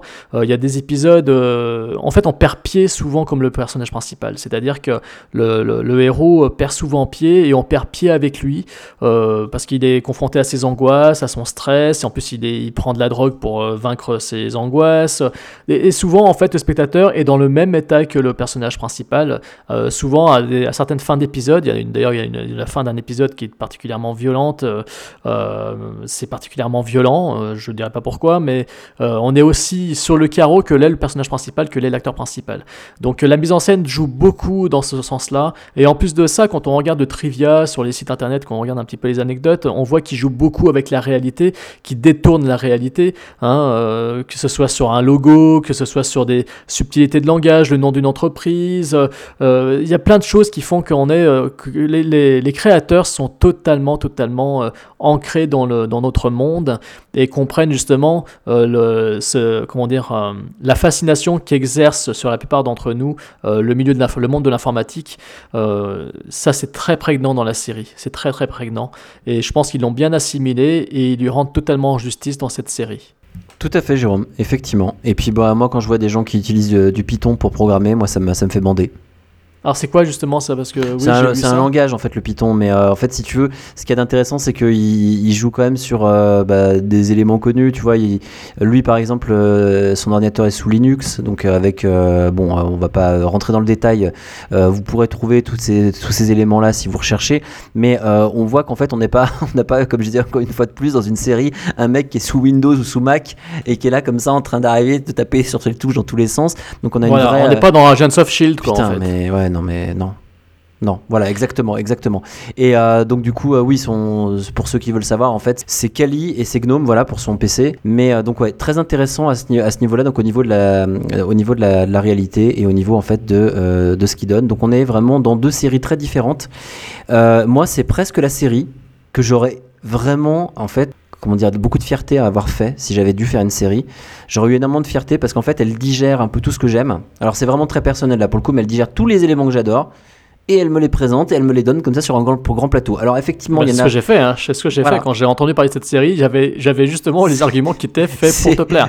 J'avais le voilà. nom, de- le nom de- des écrivains après, a priori euh, qui a influencé la série. J'avais les, les- les- les détails sur l'informatique, j'avais tout. J'ai présenté ça à Tony. J'ai dit, écoute, tiens, c'est marrant, j'ai lu sur un forum, enfin, ce que tu disais tout à l'heure, quoi. Ouais, voilà, voilà. Et, mais, mais moi, en fait, euh, du coup, du coup, c'est vraiment tout ce que j'aime. En plus, et comme tu l'as dit, c'est bien réalisé. Donc, du coup, ça pouvait que me plaire. Après, grande incertitude sur la saison 2. J'avoue que on va rien spoiler, mais la saison 1 se termine. Honnêtement, je vois pas du tout ce qui va se passer après. J'ai aucune idée de la direction qu'ils vont prendre.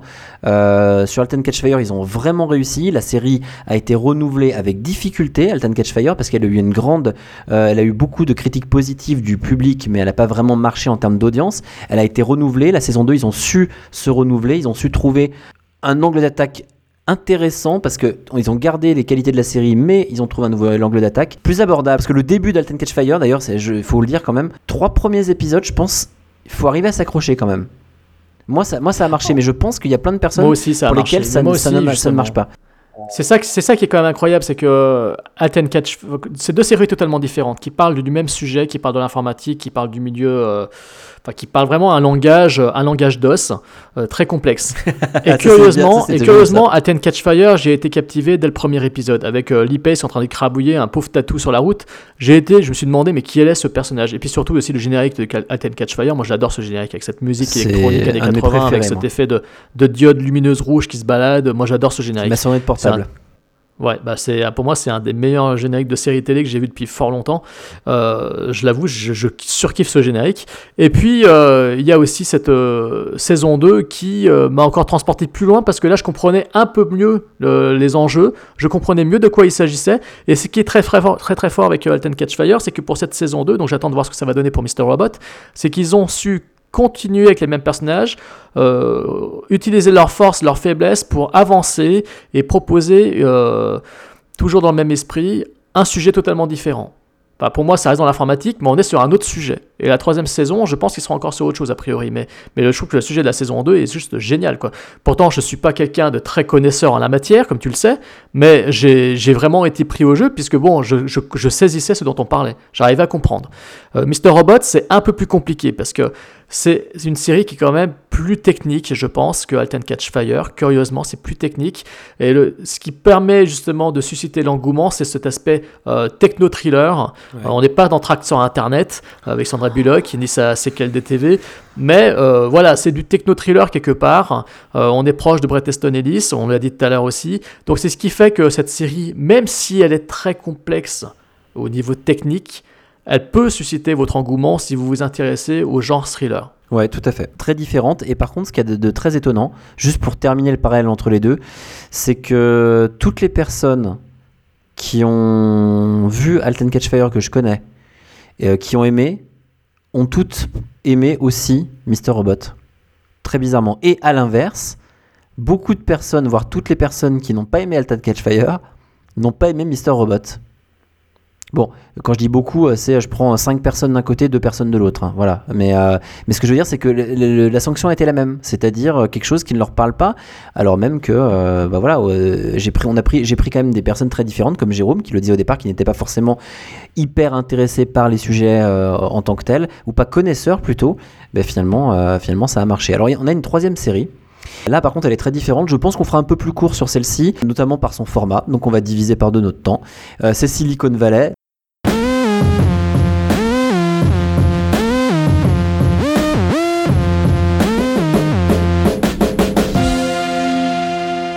Donc c'est une sitcom.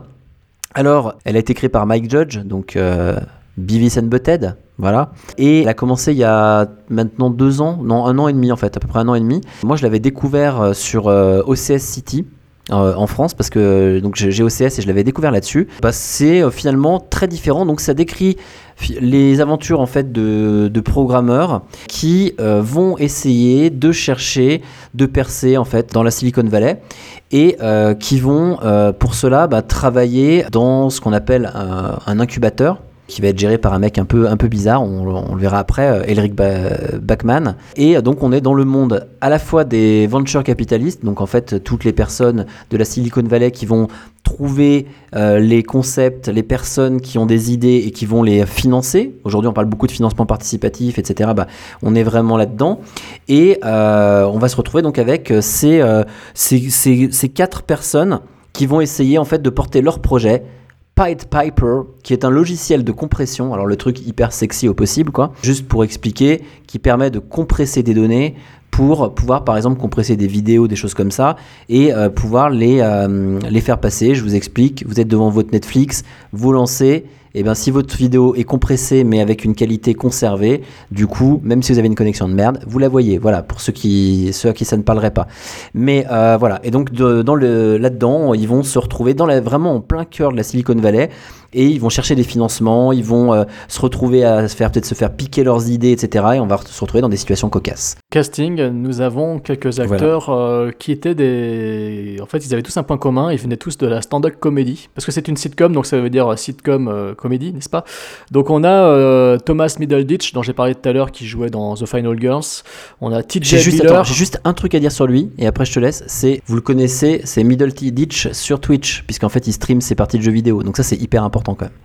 Ah oui, d'accord. Ouais, Bah, c'est un, c'est un, stream, un streamer en fait. Ouais, ouais. Bon, bah, ça, je l'ignorais complètement. Vois. mais oui, mais par, Tu contre, m'apprends un par truc. contre, moi j'ignore les autres. Alors Jérôme, je. Alors, euh, non, mais les autres, pareil aussi. Hein, je suis pas non plus un grand connaisseur. Hein. TJ Miller, euh, il joue euh, un des rôles principaux dans la série de dessins animés euh, Dragon. On a également Kumail Nanjiani, euh, je ne le connaissais pas non plus, et Josh Briner, qui fait notamment la voix de Steel dans le prochain Max Steel, réalisé par le mec qui avait fait euh, Hero, dont on a parlé dans un pot de sac pendant cet été là. Donc voilà, mais tous les quatre ont pour point commun d'être des mecs qui faisaient de la stand-up comédie et qui donc et donc, euh, voilà, ils étaient tous déjà amis euh, dans la vraie vie, ce qui est assez amusant. Euh, et puis surtout, on a également le retour d'un acteur qui s'appelle Martin Starr, avec deux R, euh, qui a été révélé, qui, fait, qui fait partie en fait de la troupe de potes, la troupe d'amis, la troupe de comédiens de Judd Apatow, c'est-à-dire le réalisateur de Encloque Mode d'emploi, de 40 ans toujours puceau, etc. Le, le nouveau mogul de la comédie américaine qui dure plus de deux heures. Moi j'aime bien Judd Apatow, hein, je dis ça pour, un clin d'œil à, à Wagon Slinger. T'aimes bien, Judas, c'est ça? J'aime bien Judas Pato. Et donc, euh, Martin Starr jouait dans la série Freaks and Geeks. Euh, il joue également dans les films euh, bah, voilà, produits par Judd Apatow comme C'est la fin, En cloque bande d'emploi, Super grave, euh, Dewey Cox euh, Story. Enfin voilà, donc en gros, c'est un mec qui fait partie de la troupe de Judd Apatow. Et on a également un acteur, pour la petite anecdote, qui s'appelait Christopher Evan Welsh, qui est décédé d'un cancer pendant la production du, de la première saison, ce qui fait que son personnage, ben, malheureusement, a dû disparaître. Dommage parce que j'aimais beaucoup ce personnage, je le trouvais. Moi, je, je- ouais, bien. Il était très décalé et ouais. C'est malheureux, ouais. Alors justement, tu parles de décalage, effectivement, c'est une série, là pour le coup, c'est une sitcom, donc c'est drôle, et c'est une série totalement décalée. Là, on n'est plus du tout... Alors, on est effectivement dans une certaine réalité, ça reste quand même une série sérieuse. Euh, je t'avais dit d'ailleurs, c'est une série qui est produite par, pour HBO, Ouais. on n'a pas dit Ah ça. ouais, tout à fait. Euh, et quand j'ai regardé cette série, donc c'est-à-dire que c'est un format de sitcom de moins d'une demi-heure, hein, c'est comme euh, Sex and the City ou Entourage. Bah justement, je trouve que c'est très proche d'Entourage, c'est-à-dire que Entourage, la série qui parlait de Hollywood avec ses acteurs, ses stars, etc. euh, qui était en même temps très drôle par moment, mais qui n'était pas drôle pour être drôle, et ben je trouve que là c'est pareil. On est dans une sitcom qui est quand même sérieuse parce que ce que l'on y voit, ce qui se passe, il y a de vrais, de véritables enjeux. Les acteurs sont excellents. Il y a un côté très dramatique. hein. On s'intéresse à cette bande de geeks euh, et de nerds euh, complètement habités par leur passion, etc. On s'intéresse à ce qu'ils essayent de faire. On s'intéresse à ce qu'ils veulent tenter de faire avec leur logiciel. on a peur pour eux de, quand ils se font arnaquer. On espère qu'ils arrivent à s'en sortir. Et en même temps, il y a des moments très drôles, très cocasses. Euh, ce n'est pas, euh, on n'est pas dans Big Bang Theory en fait, on n'est pas dans l'absurde le plus total, on se moque pas des geeks ici, on n'est pas là pour se foutre de leur gueule comme dans Big Bang Theory, on n'a pas de Sheldon, même si le personnage principal interprété par donc, Thomas Middleditch euh, est quasiment proche de lui. On pourrait presque croire que c'est parce que c'est bon, il a un peu le physique aussi d'un grand gaillard. Il a l'air un peu lunaire. Il a un peu de mal à parler aussi. De, il est un petit peu, il n'est pas asocial, mais il a quand même, on sent quand même qu'il a des difficultés à se présenter en société. Bah, malgré ça, on, s'attache quand même à eux. On n'est pas là pour, se moquer d'eux, même si par moments certains épisodes sont particulièrement drôles parce que voilà, il y a, y a euh, dans Entourage, il y avait le personnage de Harry Gold. Et ben là, il y a le personnage interprété par euh, T.J. Miller qui est absolument hilarant.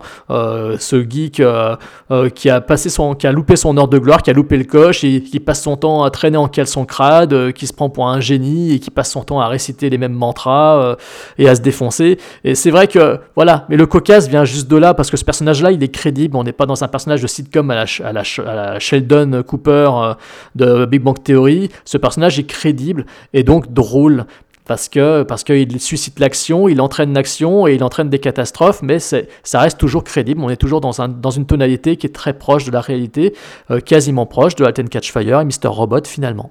Bah, je pense que j'aurais pas pu me dire, dans le sens où tu as mis le, doigt sur un truc hyper important là-dedans, c'est que effectivement c'est une sitcom, c'est drôle, il y a plein d'aspects comiques, mais deux points vraiment importants. Le premier, c'est que autant euh, j'avais arrêté, maintenant je continue à regarder euh, Big Bang Theory, mais je trouve quand même que la série euh, est un cliché d'un cliché.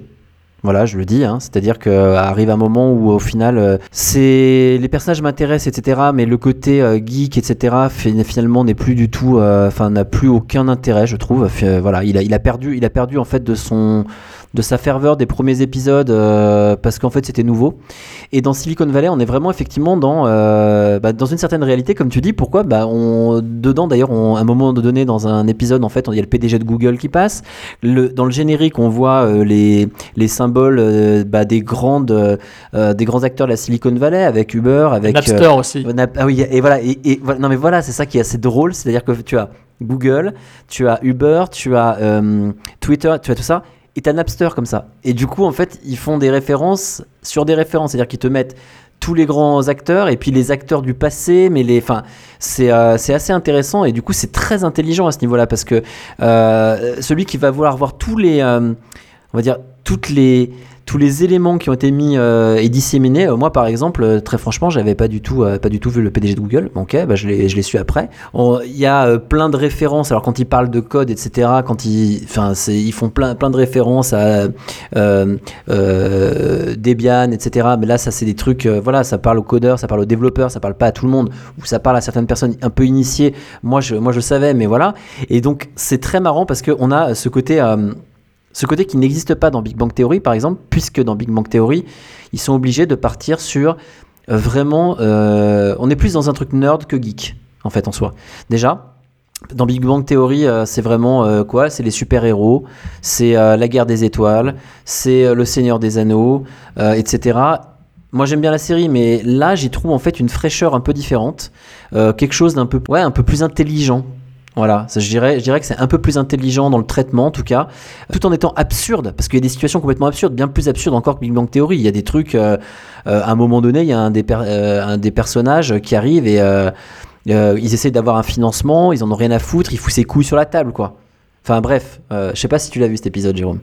Mais, euh, mais. En fait, si tu veux, en fait, euh, contrairement à Big Bang Theory qui a de l'humour, mais qui joue de- du grotesque des personnages, de ces personnages, de, de leur côté complètement soci- euh, asocial, euh, timide, nerd, qui s'en moque, qui finit par faire du Cyprien avec Elise Moon.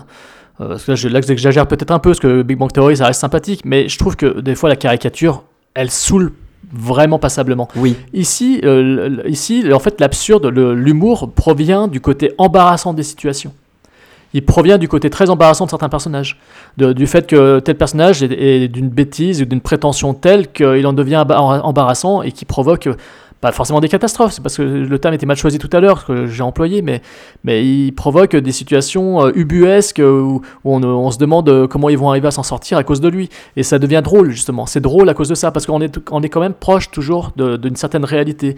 Voilà, comme, comme dans Entourage. Dans Entourage, il y avait Harry Gold qui en faisait des tonnes, mais parce qu'on imaginait un, un, un- directeur artistique, un, comment dire, le patron d'une agence de, com pour comédiens, dans toute sa splendeur, hyper nerveux, hyper excité, etc., euh, très grande gueule. Bah voilà, c'est un personnage qui était drôle parce qu'il était grande gueule. Mais ça peut exister des personnages comme ça. Je suis sûr qu'il en existe en plus en vrai. Bah là c'est pareil. Quand on regarde Silicon Valley, on se dit ces mecs-là ils existent vraiment. Je suis sûr que on Mais- se balade dans la Silicon totalement. Valley, on peut, on pourrait les croiser, euh, comme on pourrait croiser euh, les personnages, les héros de Mutiny dans Halt and Catch Fire, c'est pareil.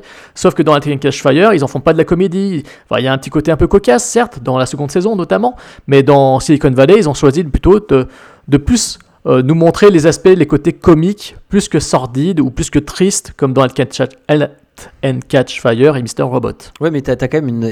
Tout à fait. Et il le montre en fait sous un autre angle, mais en même temps, t'as une grosse critique parce que quand tu vois euh, comment ils se retrouvent au départ, en fait, le- leur truc c'est de faire quoi? Un logiciel de compression. Et après, ils se retrouvent à être CEO d'une boîte, à s'occuper de ça, à être euh, un. J'allais dire un board. euh, au comité. euh, comment on appelle ça? Comité d'exécutif ou quoi que ce soit. Enfin, ils se retrouvent en fait dans un milieu qui les dépasse complètement. Euh, Enfin, surtout, euh, surtout effectivement, euh, le personnage principal se retrouve dans un milieu qui le dépasse complètement. Il se retrouve dans un milieu qui est géré par la bourse. Où vous le- après, dans certains épisodes, on se rend compte que c'est c'est n'importe quoi. C'est-à-dire qu'en fait, on a l'impression que dans la Silicon Valley, les gens vont arriver, vont dire tiens, allez, je vais miser sur tel truc, je vais mettre des millions là-dessus, et que du jour au lendemain, le truc s'écroule. Quelque part, c'est pas complètement faux. On voit des valorisations boursières aujourd'hui euh, immenses, des trucs euh, de fous furieux. Et puis euh, en se disant, tiens, ah oui, Snapchat, ça vaut combien? Ah bah non, ils ont pas réussi à racheter 18 milliards. Facebook, bah non, ça en vaut 25 aujourd'hui. Enfin, on tombe sur des trucs qui sont hallucinants. Et je trouve que la série montre bien ça, ce côté, ce côté complètement décorrélé de notre réalité à nous de la Silicon Valley, c'est-à-dire de, euh, de cet univers où finalement a- c'est un univers à la fois de requins, à la fois de rêveurs aussi, puisque eux sont des rêveurs au milieu des requins, et euh, c'est le décalage qu'il y a entre les deux qui apporte les situations comiques et non pas le fait simplement de se moquer, comme disait Jérôme, d'un personnage, même si effectivement euh, Thomas Mid- Midlich est vraiment très très drôle et on se moque aussi un peu de lui parce qu'il est, euh, voilà, je trouve qu'il est très bien choisi quoi. Le dire, les comédiens sont excellents là encore. Je crois que c'est un point commun à ces trois séries, c'est pour ça voulait, moi je vous les conseille toutes les trois.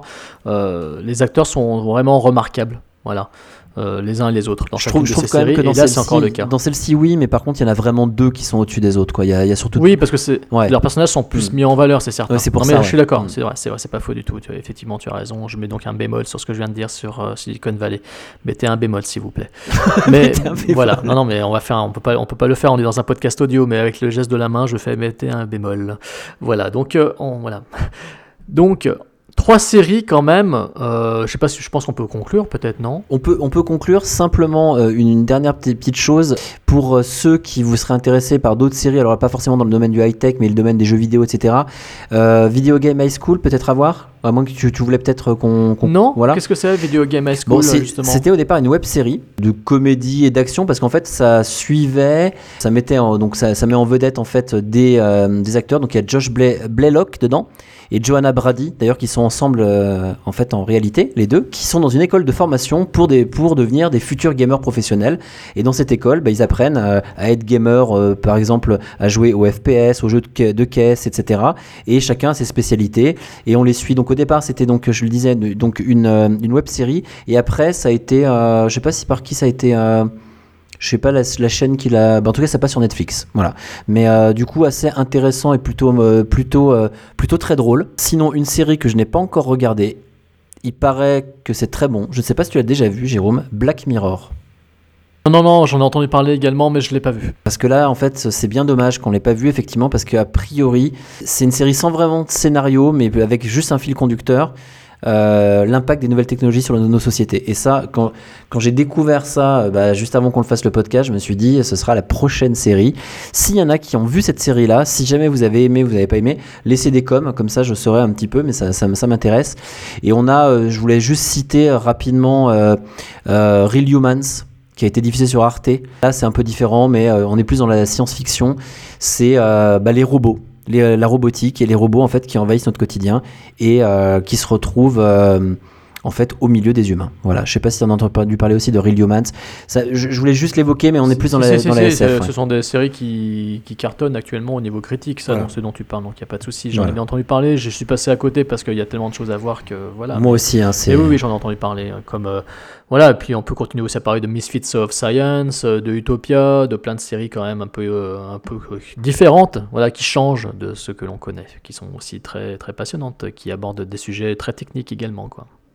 Tout à fait. Voilà, ben écoute, euh, je sais pas si tu voulais euh, conclure euh, sur les séries. Et quelle est, quelle est peut-être la, la série que tu recommanderais des, des trois? S'il y en avait une que tu devais reco- recommander à. On va dire, on va prendre euh, notre Non, je- auditeur moyen. Et tu, tu lui recommandes une série. Une des trois. Tu dois faire un choix, Jérôme. Halt and Catch Fire. Ouais, je le savais, j'en étais sûr. Oui, parce que c'est celle vraiment que je. Des trois, celle que je préfère, hein, assurément. Quoi. Je pense, alors je pense très franchement que pas parce que c'est ma préférée, parce que j'aurais pas, je peux pas mettre d'ordre de préférence, mais je pense que c'est aussi celle que je que je conseillerais parce que je trouve que c'est celle qui qui n'a cédé à la facilité sur à aucun moment. Voilà. Donc euh, voilà, tout est c'est une série qui est, superbe et je pense en plus qu'il y a beaucoup plus de potentiel euh, pour plaire. euh, je pense que Mr. Robot, j'ai peur en fait de la saison 2 de Mr. Robot. Voilà pourquoi je dis ça. Euh, Ouais. Sachant que j'ai adoré la saison 1, je pense que c'est ce que j'ai préféré de Ouais. tout ce que j'ai vu. Mais j'ai peur pour la saison 2, donc voilà. Par contre, si vous n'avez pas vu la saison 2 de Mr. Robot, filez la voir. C'est vrai que and Catch Fire, ils ont prouvé qu'ils avaient Mm. réussi à se renouveler pour la saison 2. Donc forcément. Donc on, on verra bien. Et Silicon. Valley, moi c'est un- une petite pépite. hein. J'ai adoré cette petite sitcom, je la trouve très drôle quoi. Voilà, Voilà, je ne choisis pas. Eh bien, oui, cette fois-ci, tu, fais, tu remplis mon rôle. tu fais comme moi, oui. Et ben voilà, chers auditeurs, nous vous remercions d'être toujours aussi nombreux. Euh, les chiffres en attestent. Les derniers épisodes ont bien fonctionné. Ouais, Donc, merci, merci. Merci, ouais, l'épisode hommage à Wes Craven a bien marché. L'épisode qu'on avait fait il y a 15 jours, euh, pareil aussi, il a fait un beau petit démarrage. Euh, là, nous avons un épisode euh, franchise qui arrive bientôt. En toute en franchise. franchise, voilà, c'est notre, voilà, c'est ça encore un énième pot de sac, Acronyme. Putain, voilà, un énième acronyme pot de sac. C'est pour ça que j'aime Jérôme. l'affaire, C'est hein. pour ça que j'aime Jérôme pour tous ses acronymes et pour toutes ses idées quoi. Et donc on aura donc cet épisode en toute franchise qui sera enregistré très prochainement. Donc ça sera pour le mois de novembre prochain et avant bien sûr de, retrouver euh, euh, Philippe Bunel et euh, Gilles Dacosta pour deux autres épisodes d'ici la fin de l'année. Et sans nul doute aussi une interview d'un metteur en scène et peut-être même d'un autre. Enfin, les deux ont dit oui. Voilà, c'est juste qu'on arrive à accorder nos emplois du temps. Mais voilà. Faut juste que Tony arrive à trouver un peu plus de temps pour faire plus de pots de sac. Je suis fautif, c'est de ma faute. Voilà, il Je suis dit, trop loin, je suis trop loin et, et voilà, et trop euh, trop occupé parce que je suis je suis quelqu'un de busy. De busy, très busy. Il est très busy. Voilà. Et, et ben, Et j'aime les oh, putain non, et j'aime les choupa choups. et moi j'adore les choupa choups. Je suis très pervers. Cette, f- cette fin de podcast ne, se- ne ressemble à rien du tout. Cette euh, jeune fille s'appelait comment déjà? Euh, Ah, Virginie. Caprice. Virginie Caprice. Voilà. Notez son Comprenne nom, pourra. cherchez sur Google. Virginie Caprice. Virginie Caprice. Et ben Virginie, tu es bien loin, bien bien loin de ma chère et préférée voisine. Crois-moi. Adieu. Adieu. Ceci est la fin de ce podcast. Bonne soirée à tous, bonjour à tous, bon appétit, bonne nuit et à bientôt. Allez, à ciao les poditeurs. Salut.